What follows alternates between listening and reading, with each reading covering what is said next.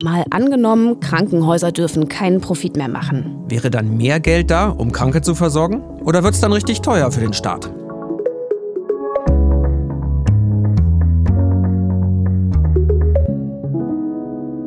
Hallo zu mal angenommen, dem Zukunftspodcast der Tagesschau. Schön, dass ihr wieder dabei seid. Wir schauen uns ja immer eine politische Idee an und spielen sie für die Zukunft mal durch. Wir, das sind Vera Wolfskämpf und Justus Kliss aus dem ARD Hauptstadtstudio in Berlin. Jetzt in der Corona-Pandemie gibt es ja immer wieder die Kritik, dass viele Krankenhäuser nicht gut genug für eine Pandemie vorgesorgt haben, zum Beispiel bei Intensivbetten, um Kosten zu sparen und damit am Ende mehr Gewinn übrig bleibt. Und deshalb gibt es jetzt Forderungen, nicht nur aus der Politik, von diesem Fokus aufs Geldverdienen wegzukommen. Also auch der Präsident der Bundesärztekammer, Klaus Reinhardt, sagt, es brauche eine ganz neue Finanzierung. Krankenhäuser müssen dem Patienten dienen, nicht dem Profit, sagt er. Dann spielen wir das doch mal durch. Wenn Krankenhäuser keine Gewinne mehr machen dürfen, könnten sich die Nachrichten der Tagesschau in Zukunft vielleicht so anhören. Die Stiftung Patientenschutz lobt, dass sich die Versorgung in den Krankenhäusern deutlich verbessert hat, seit Profite verboten sind. Laut einer Studie ist die Zufriedenheit von Patienten und medizinischem Personal gestiegen. Fachleute erklären es damit, dass der finanzielle Druck gesunken ist. Es würden weniger unnötige Operationen durchgeführt und es gebe mehr Zeit für die medizinische Behandlung. Krankenhäuser sollen dem Patienten dienen, nicht dem Profit. Haben wir ja vorhin gehört, das hat der Bundesärztekammerpräsident gesagt. Klingt logisch, erst die Gesundheit, dann das Geld. Aber das ist nicht immer so. Zumindest hat es Ludwig Hammel so erlebt. Er war oft als Patient bei Ärzten, weil er schon als junger Mensch starke Rückenschmerzen hatte. Und er hat mir erzählt, jahrelang hat kein Arzt rausbekommen, was er eigentlich hat. Naja, es wurden mehrere MRTs gemacht, es wurden zig äh, Röntgendinge gemacht mit mir. Ich habe einiges an Therapien äh, überleben müssen, an Medikamenten, an Spritzen, an Therapieansätzen. Dann überlegt man sich natürlich irgendwann einmal als Patient, was habe ich denn überhaupt? Äh, ist es so schlimm oder ist es so schwierig? Und äh, die Psyche spielt dann natürlich auch irgendwann einmal aus der Sicht des Patienten verrückt, was ganz normal ist und menschlich. Also er war bei wahnsinnig vielen Ärzten. Und was hatte er denn nun? Also Ludwig Hammel hat Morbus Bechterew. Das ist eine Autoimmunerkrankung, rheumatisch, nicht heilbar. Und dabei sind die Gelenke ständig entzündet und deshalb verknöchern die und irgendwann ist die Wirbelsäule dann steif. Und warum haben die das so lange nicht rausgefunden? Ja, Ludwig Hammel sagt, die Ärzte haben sich nicht genug Zeit genommen und ihn mal ganz in Ruhe untersucht. Das ging immer nur schnell, schnell und dann haben sie halt eine Behandlung nach der anderen ausprobiert. Hm, lässt sich viel abrechnen. Also böse gesagt könnte man sagen, mit ihm hat man viel verdient im Gesundheitssystem. Ja, das stimmt schon, sagt er auch. Er ist Privatpatient, aber damit hat das nicht unbedingt was zu tun. Das hängt eher damit zusammen, wie das Gesundheitssystem finanziert ist in den Krankenhäusern zum Beispiel mit den Fallpauschalen. Okay, das müssen wir genauer erklären, das ist nämlich nicht so einfach. In Deutschland gibt es einen Katalog mit 1200 Fallpauschalen und da ist festgelegt, was die Krankenkassen für eine Behandlung im Krankenhaus bezahlen. Also zum Beispiel eine Blinddarmoperation, ähm, die normal verläuft, kostet im Schnitt 2100 Euro. Und diese Fallpauschalen, die gelten ja seit 15 Jahren. Vorher gab es Tagessätze, die an die Krankenhäuser gezahlt wurden. Und da war die Kritik, dass Patienten länger als nötig im Krankenhaus bleiben, weil das eben Geld bringt. Aber das System jetzt ist auch nicht viel beliebter. Die Kritik, die Krankenhäuser würden jetzt möglichst viele Fälle abrechnen wollen. Und tatsächlich ist die Zahl von Operationen und Behandlungen da gestiegen, wo man mit den Fallgruppen besonders viel Geld verdienen kann. Und das, sagt ja unser Patient Ludwig Hammel, hat eben bei ihm auch eher dazu geführt, dass es eine Überversorgung gab, aber eben keine, die ihm geholfen hat. Also es war einfach nicht die richtige Behandlung. Ja, und äh, auch deshalb hat er vor einem halben Jahr eine Petition initiiert. Mensch vor Profit heißt die Ökonomisierung an deutschen Krankenhäusern abschaffen, so der Titel. Mehr als 100.000 haben das schon unterschrieben. Und ich habe Ludwig Hammel gefragt, was genau er damit erreichen will. Es sind drei Punkte. Zum einen ist es Beendigung dieser ökonomisch gesteuerten gefährlichen Übertherapie. Also es werden unnötig medizinische Behandlungsmaßnahmen verordnet. Auf der anderen Seite gibt es aber eine Unterversorgung. Das ist das eine. Das nächste ist dieses Abrechnungssystem nach Fallpauschalen. Diese Fallpauschalen sind einfach Anreize dafür, dass man Geld verdient. Da geht es nicht um die Krankheit, da geht es nicht um den Patient, sondern geht es darum, dass man einfach seine Klinik voll hat und dass diese Fallpauschalen dementsprechend abgerechnet werden können. Zu guter Letzt darf es eigentlich nicht sein, dass der Erfolg einer Klinik abhängig davon ist, was die an Gewinne haben, sondern der Erfolg sollte eigentlich daran bemessen werden, wie erfolgreich sind die in der Behandlung. Das sollte zählen. Ludwig Hammel kritisiert also, dass Krankenhäuser zunehmend Privatunternehmen sind, die mit ihren Patienten Geld verdienen wollen. In Deutschland haben wir ja im Moment rund 1900 Krankenhäuser und ein Drittel davon wird privat betrieben. Dahinter stehen meist große Konzerne, zum Teil sind die auch an der Börse. Und das zweite Drittel der Kliniken sind öffentlich-rechtliche, die also dem Staat gehören, Städten, Gemeinden und Bundesländern. Und dann gibt es auch was dazwischen, könnte man sagen, die frei gemeinnützigen. Das sind zum Beispiel kirchliche Träger oder das Deutsche Rote Kreuz. Und obwohl diese drei Krankenhaustypen, also öffentliche, private und gemeinnützige, jeweils als ein Drittel aller Krankenhäuser stellen, sind die Betten nochmal anders verteilt. Und zwar haben die öffentlichen Krankenhäuser die meisten mit etwa der Hälfte aller Betten.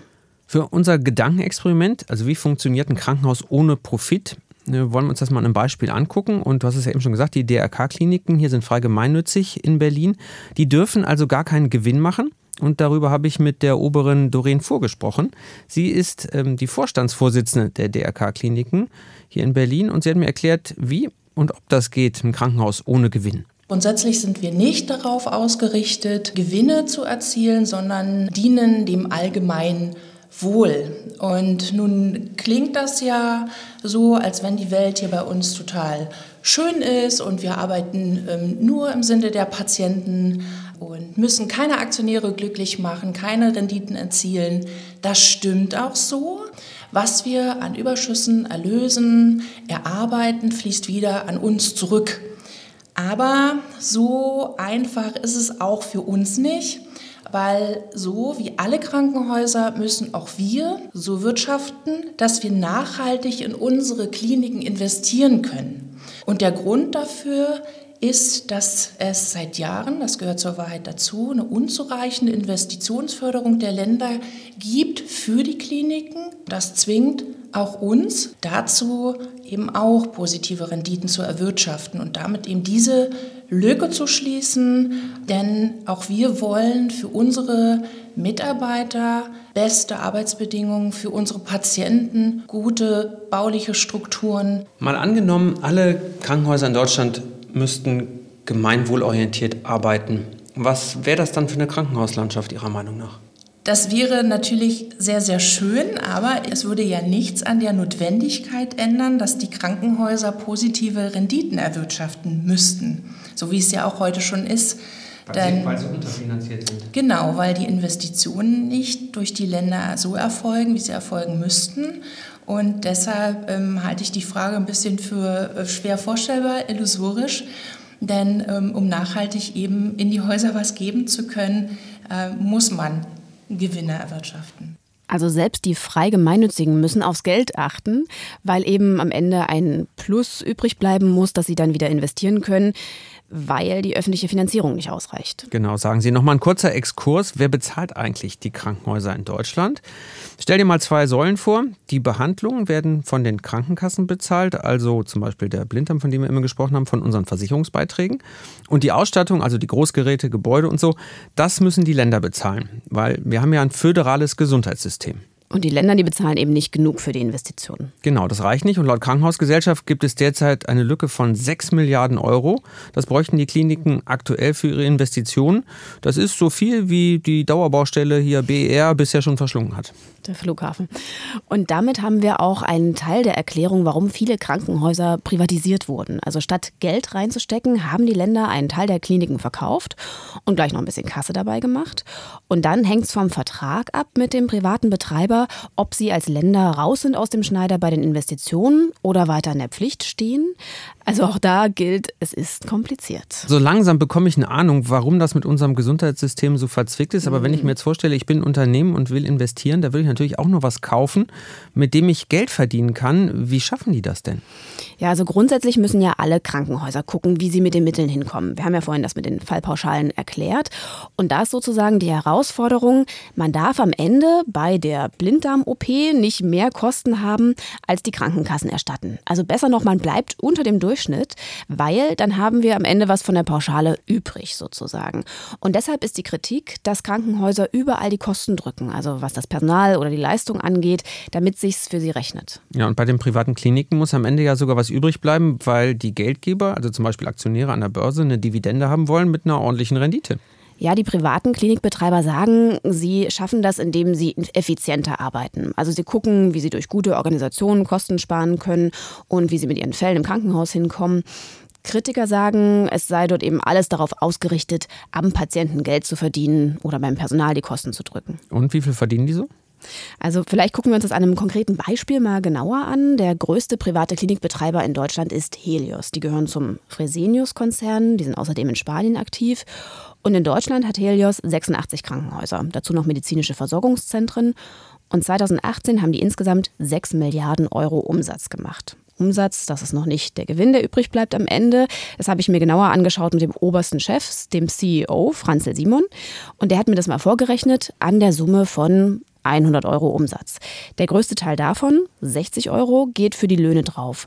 Dann nochmal gut 20 Euro für Sachmittel, also das wären dann Geräte, Tupfer und so weiter. Und dann noch ein Teil für Nebenkosten und Steuern. Und dann ist der Rest Gewinn. Das heißt, es bleiben von den 100 Euro Umsatz 9 Euro Gewinn. Davon geht der allergrößte Teil wieder in die Medizin zurück oder in die Infrastruktur oder aber auch in die Weiterentwicklung und Weiterbildung unserer Mitarbeiter. Ungefähr zwei Euro gehen als Dividende an die Aktionäre, sprich an die Investoren wieder zurück. Also ein großer Teil bleibt im Gesundheitssystem, aber ein Teil fließt eben auch ab. Also das Geld aus unseren Versicherungsbeiträgen, das da erwirtschaftet wird, geht an die Aktionäre und ist dann weg. Naja, also nicht weg, aber halt nicht mehr im Gesundheitssystem. Ja, das erklären die privaten Kliniken damit, dass die Investoren eben erstmal Geld gegeben haben. Und das würden die ohne Gegenleistung, also die Rendite, nicht machen. Also habe ich Franzl Simon gefragt, was denn passieren würde, wenn Krankenhäuser keine Profite mehr machen dürften, was ja heute unser Gedankenexperiment ist wenn man uns die komplette Gewinnmitnahme oder Gewinne machen nicht mehr erlauben würde, ähm, dann würde es natürlich schwierig. Und dann würde es aber auch dazu führen, dass die Ausgaben des Staates und somit auch die Beitragssätze aus meiner Sicht, aus unserer Sicht wieder steigen werden, weil die Investitionen, die wir im Moment tätigen, mit einer sehr guten medizinischen Qualität aus einem effizienteren Ablauf und besserem Einsatz der versicherten Gelder würde ja dazu führen, dass dieses Geld dann wieder von den Ländern oder vom Staat kommen müsste. Und das würde ja bedeuten, dass entweder die Steuergelder an anderer Stelle fehlen würden oder man die Beitragssätze erhöhen müsste. Also da höre ich raus, wenn keine Profite erlaubt werden, würden sich private Unternehmen aus dem Gesundheitswesen zurückziehen? Weil der Staat für Daseinsvorsorge aber verantwortlich ist, müsste der dann wieder einspringen und die Krankenhäuser selbst betreiben. Und dann wären wir wieder bei dem Geldproblem, das die Bundesländer haben. Also im Prinzip haben ja alle den Druck, wirtschaftlich zu arbeiten. Ja, das ist sogar gesetzlich vorgeschrieben. Also im fünften Sozialgesetzbuch, Paragraph 12 steht, Leistungen müssen im Gesundheitswesen ausreichend, zweckmäßig und eben wirtschaftlich sein. Das findet auch Yong Soin Changusko richtig. Mit ihr habe ich gesprochen. Sie ist Ärztin und Professorin für Soziales und Gesundheit an der FOM Fachhochschule für Ökonomie und Management. Sie sieht es kritisch, wenn jetzt nur auf Gewinne geguckt wird, aber wirtschaftlich müsse jedes Krankenhaus arbeiten, das Geld vernünftig einsetzen, schon weil wir es ja gemeinschaftlich finanzieren. Also Leistungen, die nicht notwendig oder unwirtschaftlich sind, können Versicherte nicht beanspruchen und ne, die Kassen nicht bezahlen etc. Da steckt auch ähm, ja, der Gedanke der Solidarität ja dahinter. Das heißt also, diese Wirtschaftlichkeit ist, wie in jedem Betrieb, auch in dem Gesundheitssystem, ist das etwas, was notwendig ist. Das Problem ist nur, dass im Alltag und jetzt auch seit Jahren die Debatte nur zugunsten der Wirtschaftlichkeit entschieden wird und geführt wird. Und das ist das Problem. Und gerade bei den privaten Krankenhäusern geht es ja dann auch um Profit. Wie sehen Sie denn das? Wir sehen das ja gerade in Amerika, was so ein Gesundheitssystem welches sich nur nach diesen Marktlogik und freiem Markt äh, sich orientiert, was wir da für Probleme haben. Das heißt, unser Gesundheitssystem darf auf keinen Fall ein Ort sein, wo Nutzen optimiert wird und Gewinn maximiert wird. Also das dient der Daseinsvorsorge der Bevölkerung und dort darf nur so viel Geld eingesetzt werden, wie für die Versorgung der Menschen notwendig ist und das Geld wird dann auch ausgegeben Und es kann nicht irgendwie woanders gespart werden, damit dann Gewinne erzielt werden können. Wenn die Finanzierung nun verändert wird und man zum Beispiel sagen würde, das ist ja unser Szenario, es gibt keine Profite mehr, Krankenhäuser dürfen keinen Profit mehr machen, wird denn dann alles besser oder wird es nicht im Prinzip teurer für die öffentliche Hand? Ich glaube, dass wir in der Gesellschaft nicht die richtige Diskussion führen. Wenn wir jetzt uns Corona anschauen, äh, die ganze Debatte mit Beatmungsgeräten und Intensivbetten zum Beispiel, also die Krankenhäuser haben Betten freigehalten für den Fall, dass die Zahl der, der Menschen, die infiziert werden, steigt, dass wir also genügend Betten haben. Das ist absolut unwirtschaftlich. Die Betten stehen alle leer, die Beatmungsgeräte sind alle ausgeschaltet. Aber wir haben uns für die Notwendigkeit entschieden. Nur im Alltag findet die Diskussion anders statt und das Ergebnis ist häufig, wird entschieden in Richtung Wirtschaftlichkeit. Also Vera, ich fühle mich jetzt so ein bisschen ertappt. Wir haben ja fast die ganze Zeit über Geld gesprochen und mhm. was das kostet, auch und der Fokus unseres Podcasts ist ja Krankenhäuser ohne Profit und ob das die Lösung aller Probleme ist. Ja, und was Jong Soin Jangusko meint, ist, wir sollten uns eben darauf konzentrieren, was soll unser Gesundheitssystem leisten und dann die Frage stellen, wie kommen wir dahin? Und klar, am Ende haben wir nur begrenzte Mittel, müssen dann halt überlegen, wie wir sie einsetzen wollen.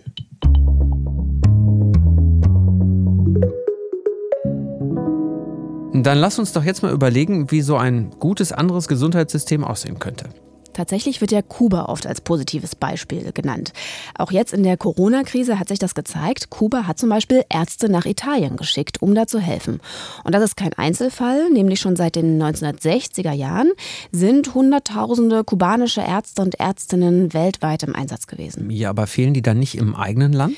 Kuba bildet überdurchschnittlich viel medizinisches Personal aus. Also die haben weltweit tatsächlich das beste Arzt-Patienten-Verhältnis. Mhm. Kuba hat einen Arzt, eine Ärztin für 120 Einwohner.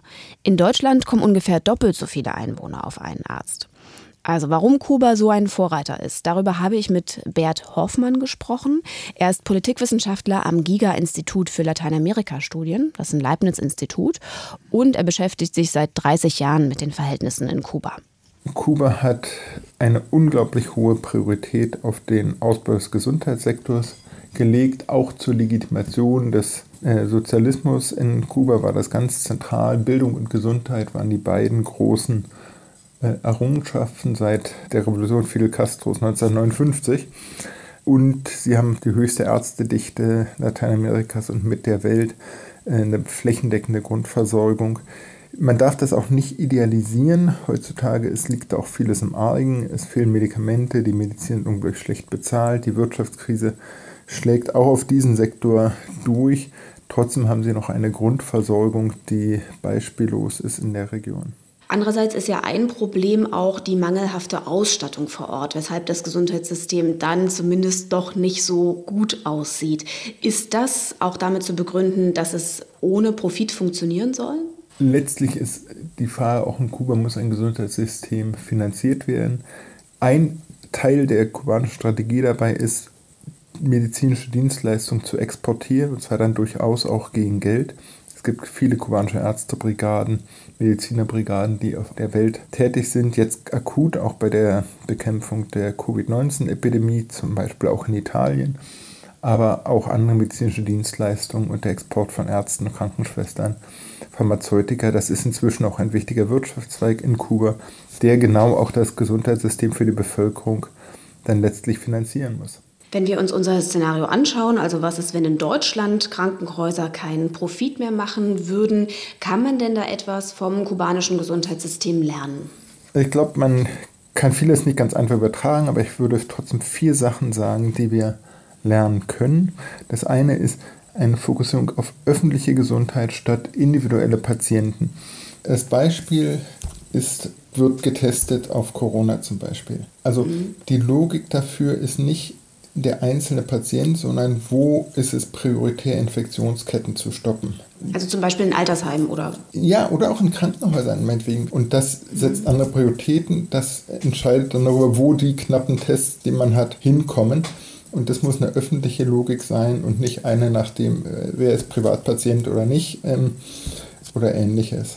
zweite Punkt, den ich hätte, Prävention. Da ist Kuba im Prinzip sehr stark dabei. Das dritte, was wir lernen können, ist Reserven einplanen. Auch da ist das Problem, dass alle Lagerhaltung, alle ungenutzten Betten sind ein Kostenfaktor. Also Bettenkapazitäten zu haben, Laborkapazitäten zu haben, Medikamente, Produktionskapazitäten für sowas ist es ganz wichtig, um einfach nicht so anfällig zu sein.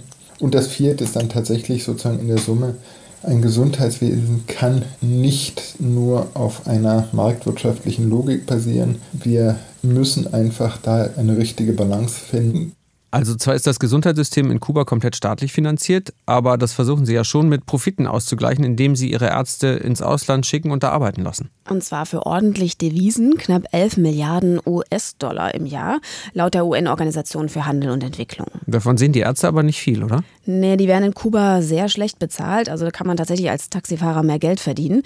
Und wenn sie ins Ausland gehen, kriegen sie ein bisschen mehr, aber das meiste behält der Staat ein. Aber Bert Hoffmann hat ja erklärt, bei allen Defiziten, das Gesundheitssystem für die Bevölkerung ist gut. Relativ gesehen schon. Also es werden alle kostenlos versorgt und trotz der mangelhaften Ausstattung in den Krankenhäusern gibt es auch Erfolge. Zum Beispiel ist die Kindersterblichkeit niedriger als in den USA. Und Kuba konzentriert sich sehr stark auf Vorsorge, also dass die Menschen gesund bleiben. Also Kuba hat eine gesellschaftspolitische Entscheidung getroffen. Gesundheit mhm. ist da ein übergeordnetes Ziel und dann wird halt versucht, das zu organisieren und zu finanzieren. Es ist natürlich ein sozialistisches Land, deshalb ist es ein bisschen schwer auf unsere demokratischen Verhältnisse zu übertragen, aber im Prinzip wäre das die Voraussetzung in unserem Szenario, nicht nach den Kosten zu fragen, sondern sich darauf zu einigen, Gesundheit steht über allem.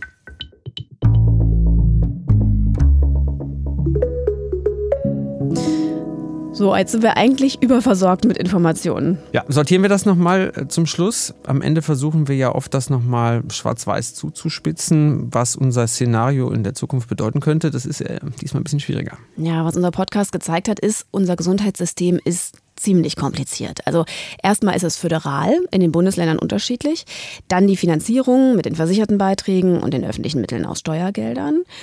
Und dann kommt noch dazu, die Krankenhäuser sind unterschiedlich organisiert, je nachdem, wer sie betreibt. Und da haben wir noch gar nicht über den Rest des ganzen Gesundheitssystems gesprochen, also mit den Arztpraxen, Pflegeheimen und so weiter. Ja, und deshalb können wir vor allem eins sagen. Also Krankenhäuser ohne Profite und alle Probleme sind gelöst, so einfach ist das nicht. Mhm. Nur nach Gewinn zu arbeiten, das ist definitiv nicht gut, wenn es um die Gesundheit geht, aber Gewinne verbieten löst eben auch nicht alles. Mhm. Das wäre, als wenn man in einem riesigen Apparat nur eine Schraube so ein bisschen dreht, aber damit ändert sich eigentlich nicht das ganze System. Und deshalb können wir jetzt leider nicht die Patentlösung anbieten hier, sondern nur so ein paar Gedankenanstöße, wie vielleicht der Mensch mehr als der Profit in den Mittelpunkt rücken kann in unserem Gesundheitssystem.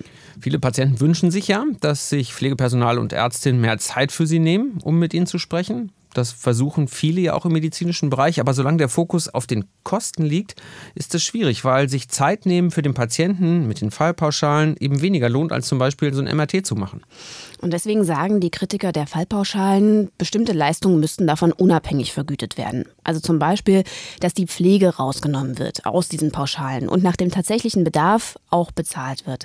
Das ist etwas, was die Bundesregierung auch anstrebt mit sogenannten Pflegebudgets. Also das wäre so ein Puzzleteil. Ein mhm. weiteres ist, wenn wir uns auf bestimmte Ziele in der Gesundheit einigen. Mehr Vorsorge, mehr Reserve mehr Pflege, dann müssen wir das eben auch finanzieren. Und das ist eine Frage der Prioritäten und der Organisation. Also da gibt es ja verschiedene Vorschläge.